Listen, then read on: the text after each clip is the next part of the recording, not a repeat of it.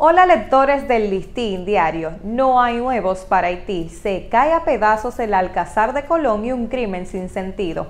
Estas son algunas de las frases y noticias que protagonizaron esta semana. El sector avícola está alarmado luego de que el gobierno confirmara la suspensión de la exportación de huevos hacia Haití supuestamente para garantizar el abastecimiento nacional y evitar un alza en el precio del producto. Algunos integrantes de la Asociación Nacional de los Productores de Huevos no acogieron positivamente la medida, alegando que producen aproximadamente 8 millones de huevos diarios y que solo un 20% es enviado a los mercados en Haití. Consideraron la medida como desacertada, injusta y atropellante que golpea directamente al sector poniéndolo en peligro. Un hecho violento marcó el inicio de este nuevo año cuando se dio a conocer que un hombre asesinó de 80 estocadas a su pareja sentimental de nacionalidad puertorriqueña. La joven había venido al país para celebrar las festividades navideñas con el dominicano Luis Eduardo Terrero Gómez,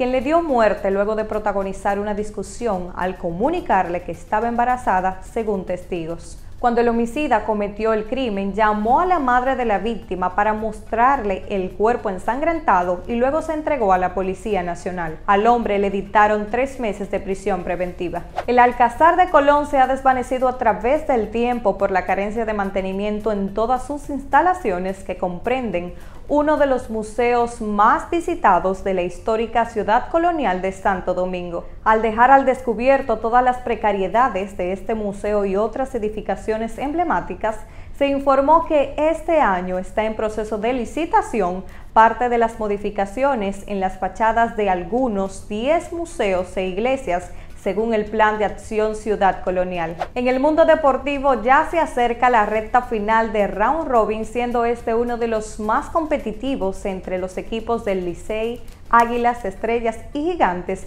llegando a empatar hasta en cuatro ocasiones en busca de obtener las dos posiciones disponibles para la serie final.